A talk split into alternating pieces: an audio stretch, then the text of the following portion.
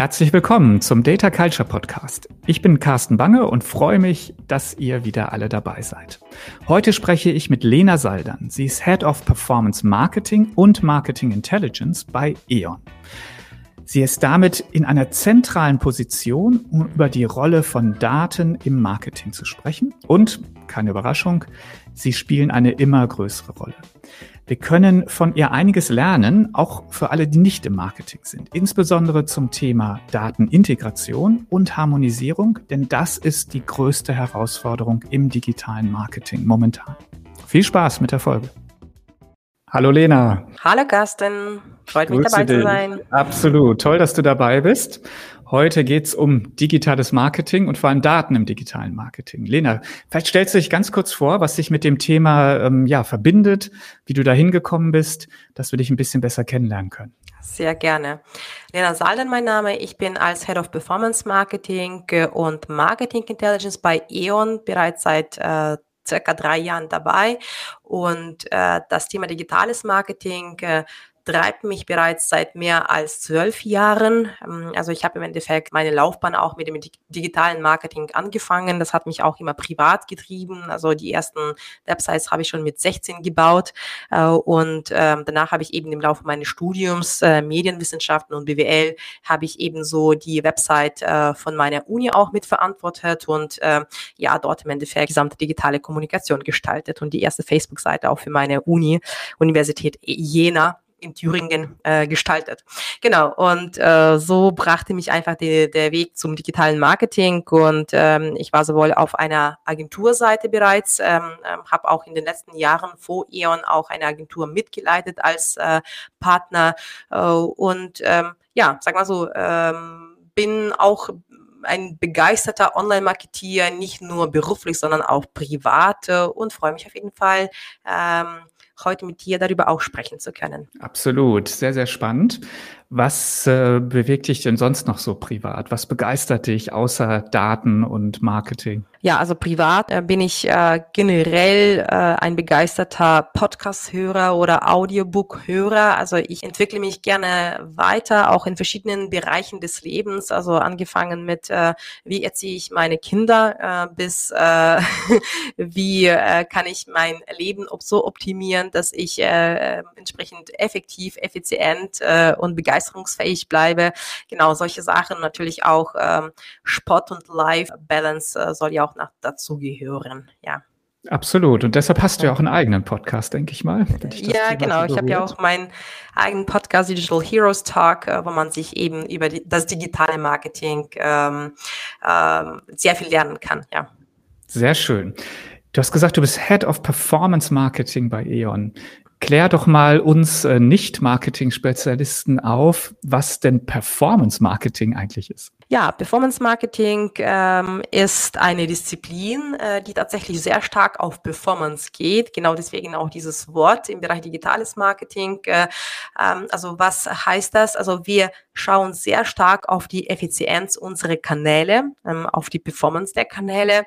Ähm, meistens sind das tatsächlich ähm, die Paid-Kanäle im Bereich digitales Marketing, sprich angefangen mit dem Bereich Search Engine Advertising, also weniger äh, Optimization, also was eben die organische Suche betrifft, sondern eher äh, die bezahlten Suchergebnisse. Also das äh, fällt beispielsweise rein. Darüber hinaus sprechen wir hier über den gesamten Awareness-Bereich ähm, im Conversion Funnel, sprich beispielsweise das Thema Display, Programmatic Advertising und ähnliches. Und ähm, auch wenn wir weiter im Funnel gucken, dann sind solche Themen wie Affiliate Marketing, äh, äh, Newsletter Marketing und im Bereich äh, Loyalty beispielsweise Kunden, wir haben Kunden und ähnliches. Ja, also das ist äh, im Endeffekt das gesamte Thema äh, Performance Marketing sehr stark äh, KPIs getrieben, sehr stark äh, umsatzgetrieben beziehungsweise erfolgsgetrieben. Aus diesem Grund auch Performance Marketing. Und darüber hinaus ist auch das Thema Conversion Optimierung beispielsweise ist auch äh, ein Bereich, äh, der zum Performance Marketing gehört, äh, denn ähm, im Performance geht es halt um die Conversion. Ja, also wir wollen ja auch die Kunden zu unseren Kunden konvertieren, beziehungsweise auch zu, zum Umsatz konvertieren.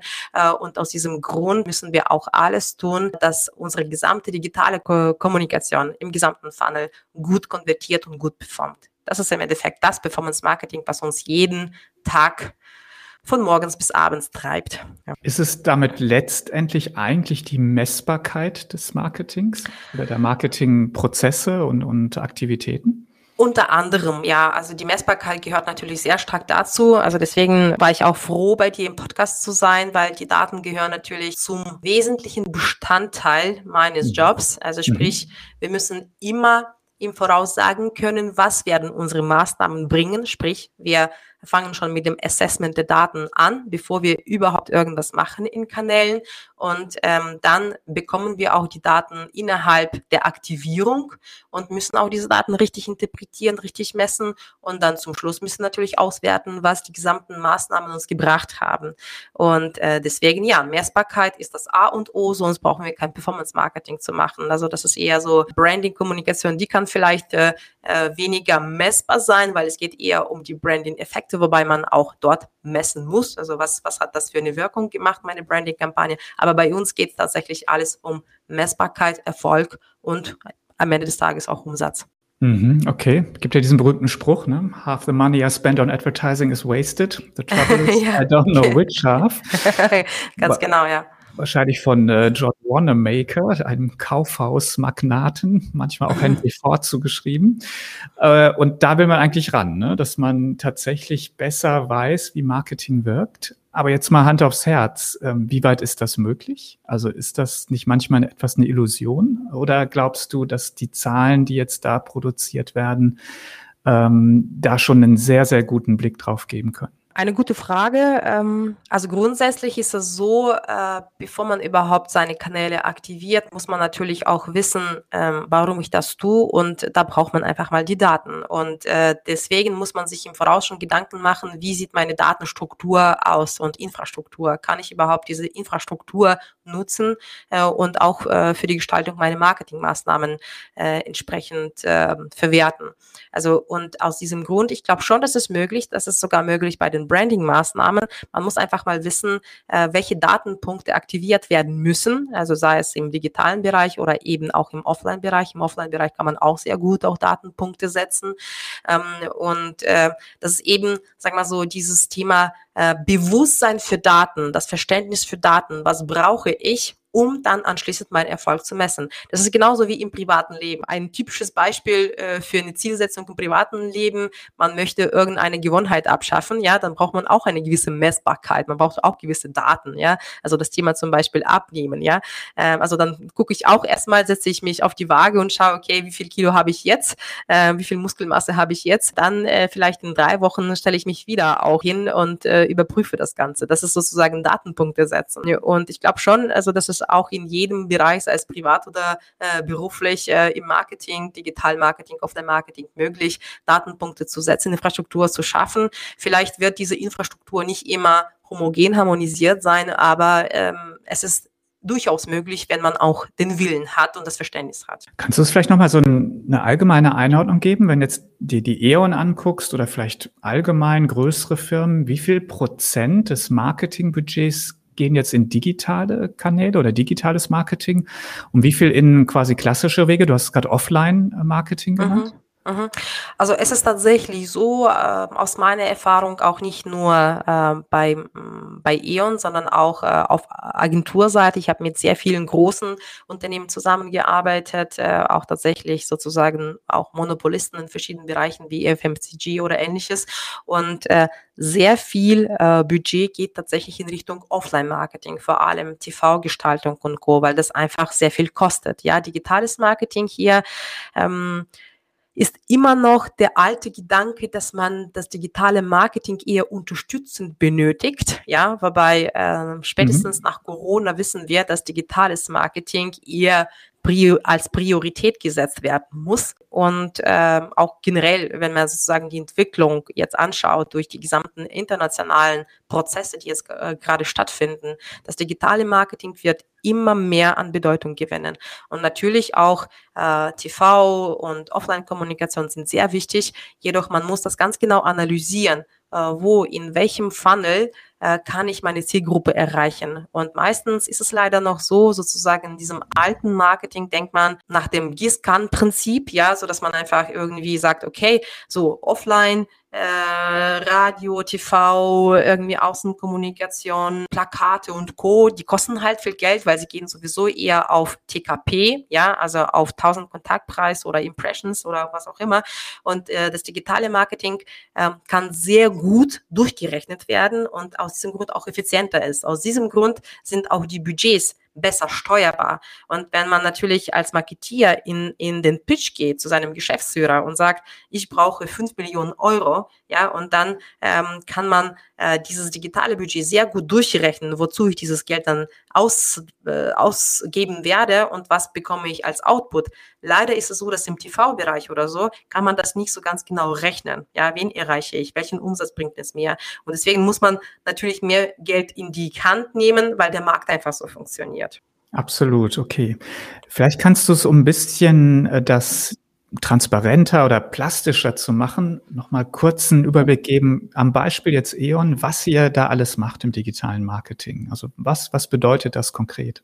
Ja, also wir machen im Endeffekt die gesamte Full-Funnel-Kommunikation, ähm, angefangen mit äh, Branding-Kampagnen im Bereich äh, Display oder Programmatic, also sprich, äh, äh, nehmen wir ähm, so ein Beispiel Product Launch, ja, also wir haben ein neues Produkt, äh, beispielsweise im Bereich Mobility äh, und dieses Produkt wird äh, eben erstmal in der Awareness-Phase promoted, ähm, beispielsweise da wird auch äh, sowohl die TV-Kommunikation als auch äh, die digitale Kommunikation im äh, Video-on-Demand-Bereich aktiviert oder eben so die gesamte Display-Kommunikation, sprich das, was wir mh, mm, an den äh, Werbeflächen irgendwie im Offline-Bereich kommunizieren, wird ja auch entsprechend in die digitale Kommunikation übertragen. Das ist sozusagen die gesamte Upper-Funnel-Kommunikation und dann gehen wir weiter in den Bereich Consideration, also sprich die gesamte Website-Gestaltung, also findet auch hier statt. Ähm, da werden Landingpages gestaltet werden, Produkte optimiert werden, die Conversion-Pfade optimiert, Online-Journeys gestaltet. Und dann äh, natürlich auch in die äh, Conversion-Phase kommen wir also mit den gesamten äh, Kanälen, ähm, die eher sozusagen im unteren Funnel sich befinden, sprich äh, Search Engine Advertising, also die gesamte Suchanzeigen, äh, die man sozusagen eben auf Google sieht äh, oder äh, beispielsweise Affiliate-Marketing, Kommunikation, Partner-Marketing, sprich ähm, und Social-Media-Marketing-Kommunikation die wir aber eher im Bereich Upper Funnel und äh, Consideration aktivieren, weil im Lower Funnel, dass man merkt also, dass die Social Media Kunden doch nicht so direkt konvertieren. Ähm, also die muss man eher warm machen und dann durch die Remarketing Maßnahmen eher im Lower Funnel aktivieren.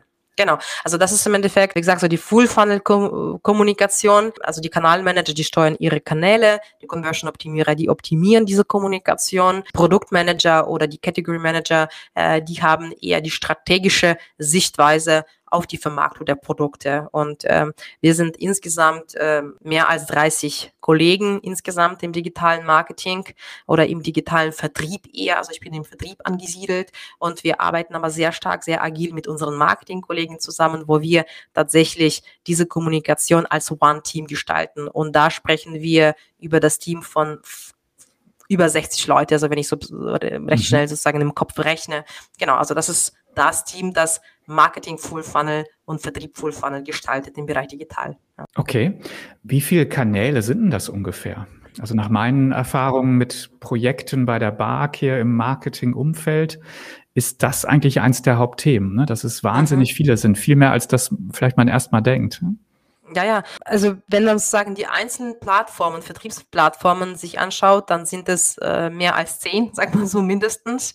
Ähm, wenn man äh, das Ganze aggregiert, ja, so wie man das im Online-Marketing macht, sprich Search Engine Advertising, Affiliate Marketing, Newsletter Marketing, äh, Social Media Marketing, Content Marketing etc. pp., dann sind das vielleicht insgesamt zehn. Aber wenn wir die einzelnen Plattformen anschauen, wo wir einfach vertreten sind, äh, dann ähm, ist es natürlich sehr vielseitig, weil man weiß ja, so die Kundenjourney, die ist nicht mehr linear, die ist sehr, äh, sehr ähm, verzettelt nicht. Das ist eher sozusagen das negative Wort dafür, aber die ist sehr unterschiedlich. Also ich kann in der Früh kann ich mir ähm, eine Werbung in der Suchmaschine Suchmaschine anschauen, dann ähm, irgendwann mal in der S-Bahn äh, lande ich auf der Landingpage und habe ich das vergessen, habe ich zugemacht. Wenn ich im Büro bin, äh, stoße ich wieder auf äh, Facebook auf eine Anzeige, klicke wieder drauf, lande wieder auf die Landingpage, dann möchte ich mich noch interessieren in irgendwelchen Foren äh, oder Blogs über dieses Produkt, gehe ich dahin. Man kann nicht mehr sagen, okay, also das ist äh, hier dieser Funnel und da sind die fünf Stufen und hier muss ich den Kunden aktivieren, sondern ich muss ganz genau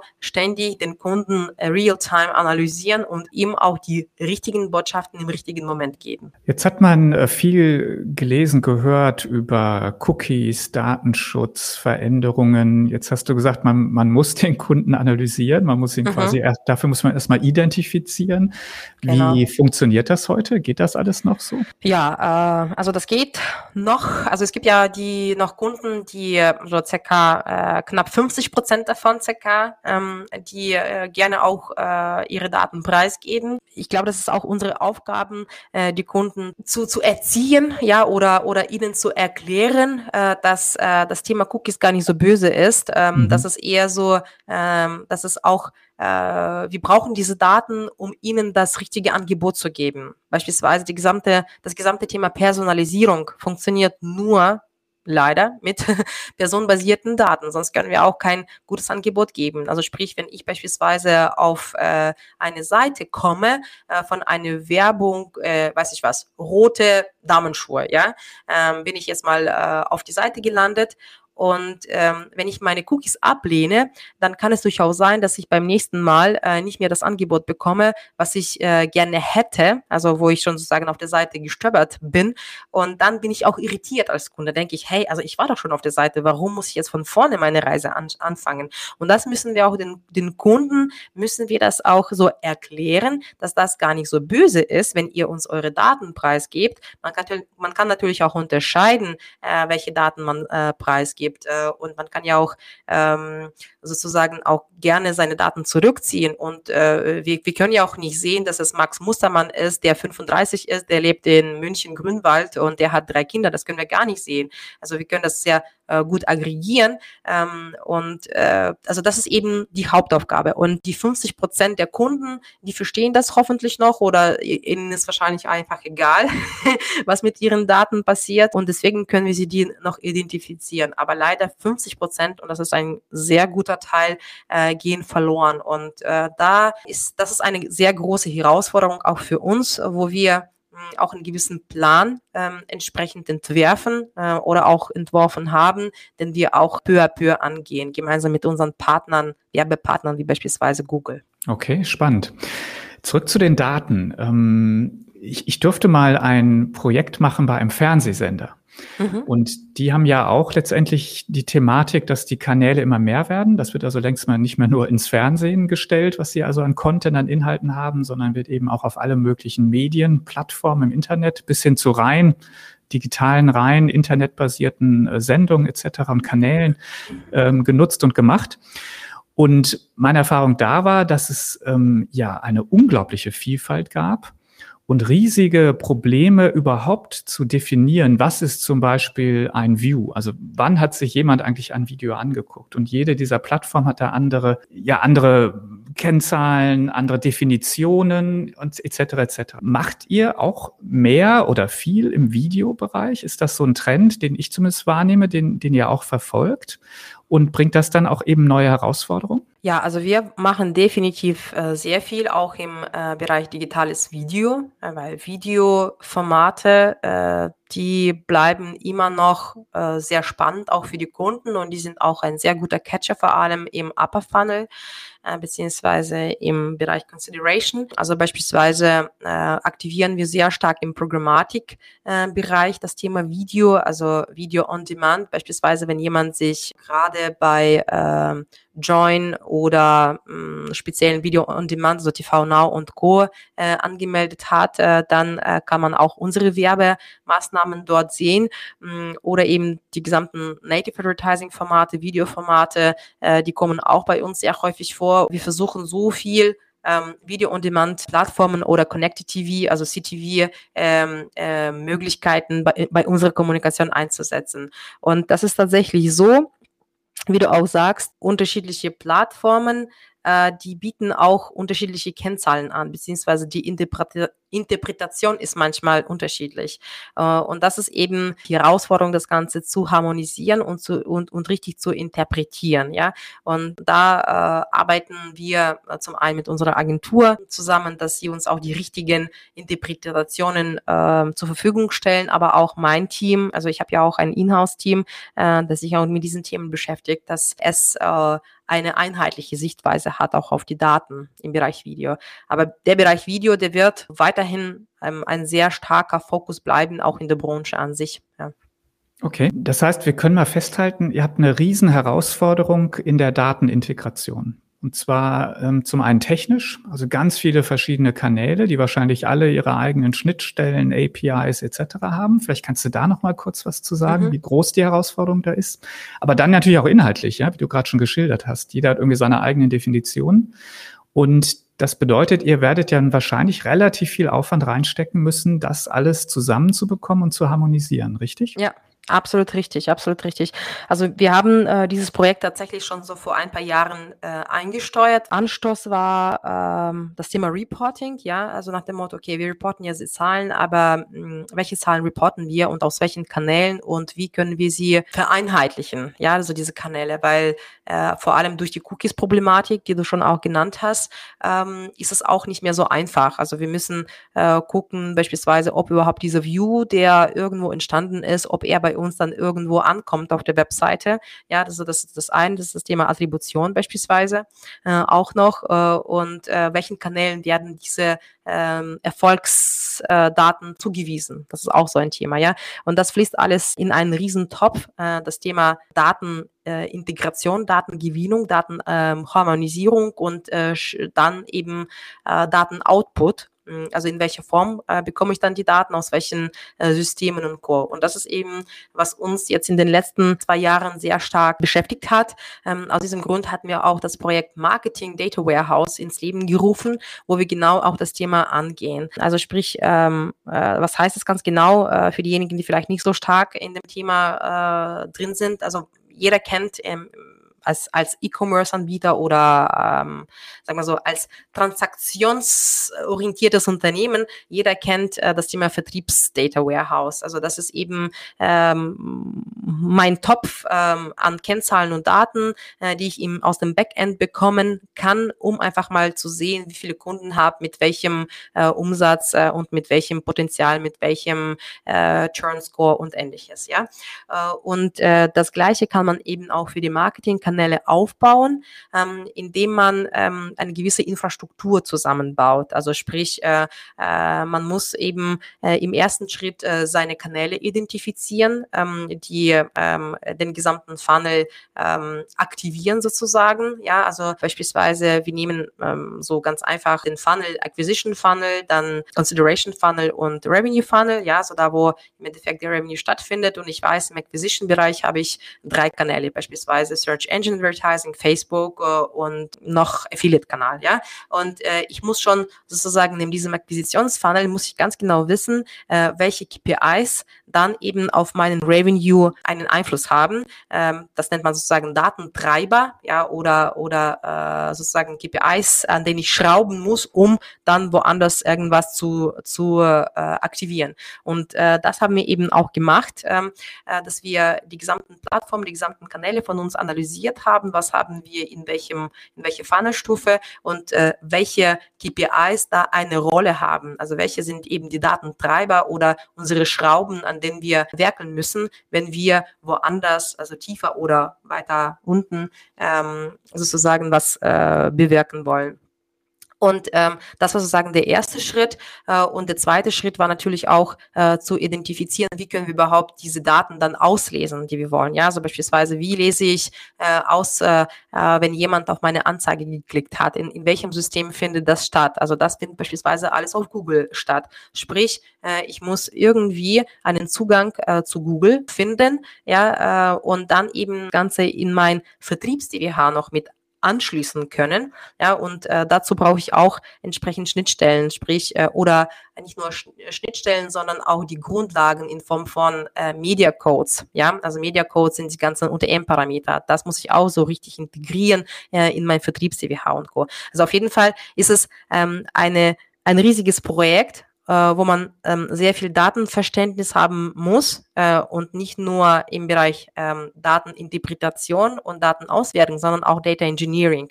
Also wie sozusagen setze ich diese ganzen Daten zusammen, weil da äh, spielt auch eine Rolle dieser ETL-Prozess, ja, also ähm, ähm Extract, Transform, Load, ja, ähm, eine Rolle. Also sprich, ich muss das, was ich sozusagen von außen aus den Systemen reinbringe, muss ich auch richtig harmonisieren können. Und dazu braucht man auch gewisse Kompetenzen. Entweder mache ich das selbst, ja, wenn ich diese Kompetenzen besitze. Aber ich muss ganz ehrlich sagen, Kompetenzen in diesem Bereich äh, sind nicht so groß, weil es gibt einfach so viele Plattformen, so viele Systeme da draußen, dass äh, nicht jeder Data Engineer ähm, äh, oder Ingenieur äh, diese ganzen Plattformen versteht und auslesen kann. Und aus diesem Grund na, muss man natürlich auf die Markt äh, Lösungen ausweichen. Also es gibt ja mehrere auf dem Markt wie Supermetrics und Co. Ja, so die eine Möglichkeit zur Verfügung stellen, dass man eben diese Daten rausziehen kann, aus den Systemen harmonisieren kann und reinspielen kann in seinen Vertriebs-DWH. Und das ist eben, was uns gerade beschäftigt äh, in Form von Marketing-DWH. Ja.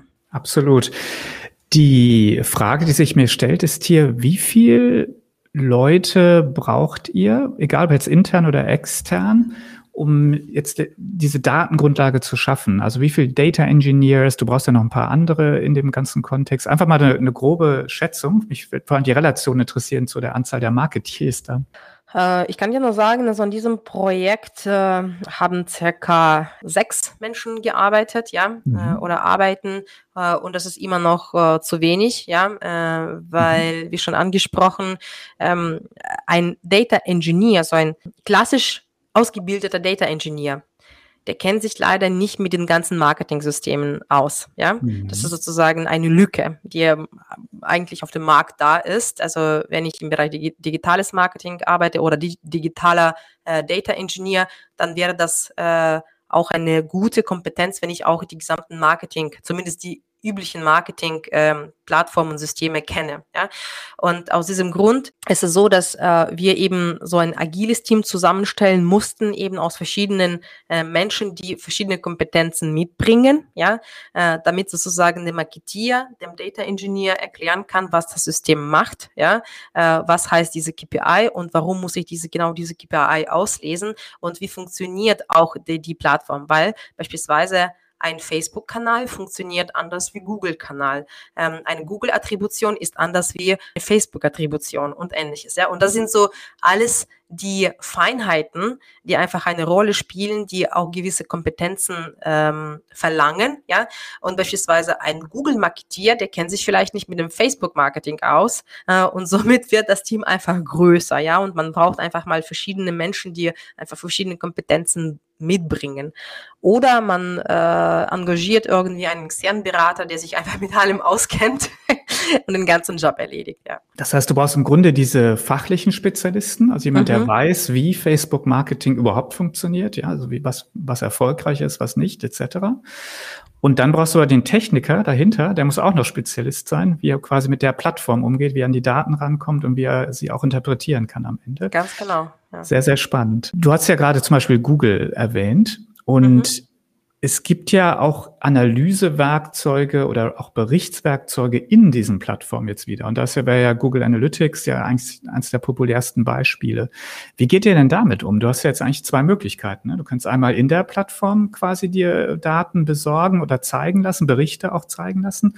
Oder du ziehst sie ab und kannst sie dann in deinem eigenen Data Warehouse kombinieren. Wie ist da eure Vorgehensweise? Macht ihr beides? Ist eins verboten, damit die Daten konsistent sind im Data Warehouse? Also das finde ich super spannend, wie mhm, man damit mhm. umgeht eigentlich. Also wir arbeiten mit Google, ähm, sprich ähm, unser Analytics-System ist Google, also das ist ja auch kein Geheimnis. Wir haben auch äh, einige Studien äh, mit Google-Kollegen veröffentlicht, die auch äh, offen äh, zugänglich sind. Also zum einen zum Thema äh, Google Analytics 4, Implementierung von Google Analytics 4 und zum anderen zum Thema Privacy und Cookies, äh, Akalypse oder wie, wie, wie nennt man das mittlerweile? Also Cookie-Lypse oder auf jeden Fall so das Thema Cookies. Uns auch alle treibt. Also wir haben auch dazu eine Studie äh, veröffentlicht gemeinsam mit Google und ähm, äh, wir arbeiten natürlich äh, mit äh, BigQuery-Daten äh, von Google, um die Daten reinziehen zu können und ähm, in die Systeme einbinden zu können. Ja. Das ist ähm, im Endeffekt so das Thema Data Engineering oder Data Extraction äh, und äh, das Thema hm, Datenauswertung nutzen wir ganz normal äh, Google Analytics äh, Dashboards äh, mit Data Studio und Co, um einfach mal die Daten anschauen zu können. Auch die aus anderen Plattformen? Nee, aus den anderen Plattformen, das ist genau eben, äh, dazu mhm. ist auch die Marktgeschichte wichtig, ja, mhm. äh, weil äh, darum geht's ja auch, dass wir sozusagen äh, die anderen Plattformen, wie beispielsweise, ich nenne das so, so Tradesk äh, oder irgendwelche Affiliate-Kanäle und Co., dass die auch transparent zur Verfügung gestellt werden. Also die müssen wir schon ähm, separat angucken und das ist eben das Ziel des Projektes, äh, dass wir dann eben äh, im Laufe der Datenintegration aus verschiedenen Plattformen Daten harmonisieren und dann äh, in äh, beispielsweise solchen Systemen wie äh, Power BI äh, ausspielen können. Ja. Aber äh, im ersten Schritt, also wir bedienen uns natürlich äh, den Google-Daten, weil äh, die können schon relativ viele äh, Daten zur Verfügung stellen, wenn man äh, diese Datenpunkte richtig vertrackt. Also wenn man auch die richtigen Media-Codes setzt. Sprich, also ich kann ja auch genauso auch meine ganzen Display-Aktivitäten aus Google-Daten auslesen oder Facebook-Marketing-Aktivitäten. Nur, dass da einfach ein gewisser Unterschied da ist. Also sprich, äh, äh, beispielsweise Facebook ähm, äh, zeigt mir in äh, ihren internen Systemen äh, viel mehr Conversions, als ich diese in Google sehe, weil sie einfach anders attribuieren, wie das beispielsweise Google macht und ähnliches. Ja, also mhm. deswegen, man muss einfach mal äh, sich äh, diesen Unterschieden bewusst sein ähm, und dann ähm, ja, wir arbeiten einfach mit sehr vielen Modellierungsverfahren, äh, damit wir einfach mal die Daten vereinheitlichen. Ja, okay. Spannend. Wir sind schon am Ende unserer Zeit. Lena, vielleicht jetzt nochmal zusammenfassend. Also, wir haben erlebt oder gesprochen darüber, dass Daten letztendlich das Marketing doch stark verändern. Das heißt, der Anteil von digitalen Marketing wächst und damit auch eine Messbarkeit. Und es gibt aber auch große Herausforderungen, letztendlich an diese Daten heranzukommen, sie vergleichbar zu machen etc. Aber wir brauchen sie auf jeden Fall. Also letztendlich muss dieser Aufwand auch getrieben werden. Ich würde sogar behaupten, dass das Marketing im Unternehmen einer der Bereiche ist mit der, mit der größten Herausforderung der Datenintegration, gerade aus den gerade geschilderten ähm, Gründen. Jetzt wäre also vielleicht zusammenfassend von dir nochmal so ein bisschen Best Practices, so ein bisschen, was sind deine Empfehlungen für alle, die jetzt aus verschiedenen heterogenen Datenquellen Daten integrieren müssen, wie sie da am besten vorgehen sollten, worauf sie vielleicht besonders achten sollten? Mhm. Also der erste Schritt ist natürlich, sich bewusst werden, welche Daten ich überhaupt benötige, um ähm, meine Ziele zu verfolgen. Das ist das allererste. Äh, die Erfahrung zeigt, dass viele einfach starten, ja, was auch okay ist. Also just do it ist richtig. Ähm, aber man muss ja auch irgendwie das Ganze, das do it äh, messbar machen. Und im ersten Schritt einfach mal zu sagen, okay, mein Ziel ist, äh, mehr Umsatz aus äh, dem Kanal Search Advertising zu erzielen. Äh, was heißt das für mich? Äh, wie zerlege ich äh, diese, äh, diese Pfade in gewisse Datenpunkte und ob überhaupt ich diese Daten auslesen kann. Das ist sozusagen der erste Schritt, sich bewusst sein, äh, welches Ziel möchte ich erreichen ob, äh, und ob mir die Daten überhaupt zur Verfügung äh, stehen. Dann äh, der zweite Schritt, sich natürlich auch mit den Daten auseinanderzusetzen. Also sprich, äh, bekomme ich auch genügend Daten? Ähm, äh, sind das die Daten, äh, die ich tatsächlich benötige oder gibt es irgendwelche äh, vielleicht Verzerrungen durch äh, das Thema äh, Cookies oder ähnliches? Also das muss man sich auch ähm, äh, bewusst werden. Und ähm, sehr wichtig ist auch, die Experten ranzuziehen. Also sprich, wenn ich als Marketier beispielsweise nicht so viel Datenverständnis habe, was auch in Ordnung ist, also man kann ja auch nicht alles können, ähm, dann muss man natürlich auch äh, äh, so agil sein, dass man auch die Experten nochmal hier ranzieht aus dem Datenbereich und sagt, hey, lass uns mal zusammen angucken, ähm, äh, wie können wir äh, die Performance äh, der Kanäle verbessern. Äh, und äh, der Datenmensch, der kann bestimmt dabei helfen, einfach äh, die äh, Systeme, über die wir gerade gesprochen haben, auch richtig integrieren zu können, ja, äh, richtig vertracken zu können, Tracking-Konzepte zu schreiben, äh, gucken, ob, ob, ob alles überhaupt vertrackt ist auf der Webseite oder im Bereich Plattform oder Kanal, wo ich äh, die Maßnahmen aktiviere und dass man sozusagen zusammen Hand in Hand arbeitet. Also das ist der zweite wichtigste Schritt und der dritte Schritt ist natürlich auch ähm, das Thema äh, Interpretation der Daten. Also sprich, wenn ich jetzt mal ähm, Kampagne gefahren habe, ähm, dass ich weiß, okay, was hat mir das Ganze gebracht und was heißt es auch für den nächsten Schritt? Nicht nur irgendwie gucken, aha, so viele Klicks habe ich jetzt bekommen, äh, die Conversion war, weiß ich was, 0,5 Prozent. Hm, irgendwie, wenn ich so den Markt anschaue, dann ist es doch nicht so viel. Okay, äh, und dann reporte ich das an meinen Fortgesetzten und dann sage, ja, das passt schon irgendwie, aber was heißt das dann dann? Ja, also was heißt das, wenn die Conversion 0,5 Prozent ist? Äh, hängt das an mir? Hängt das an dem Kunden? Hängt das vielleicht an meinen Display-Anzeigen oder an meinen Landingpage oder hängt das vielleicht an dem Produkt? Ähm, also das alles kann man sozusagen aus den Daten herauslesen, äh, wenn man Bock drauf hat äh, und wenn man auch die Expertise hat. Aber ich glaube, ähm, Thema Daten äh, vor allem im digitalen Bereich, muss jedem bewusst sein und äh, ohne Daten können, kann auch kein digitalen Marketing-Mensch arbeiten. Absolut, ein sehr schönes Schlusswort. Lena, ganz, ganz herzlichen Dank für deine Einblicke in das Performance-Marketing. Ich glaube, wir haben alle, oder ich zumindest, habe viel gelernt heute und äh, bedanke mich und wünsche dir alles Gute. Tschüss. Sehr gerne, vielen Dank, ciao.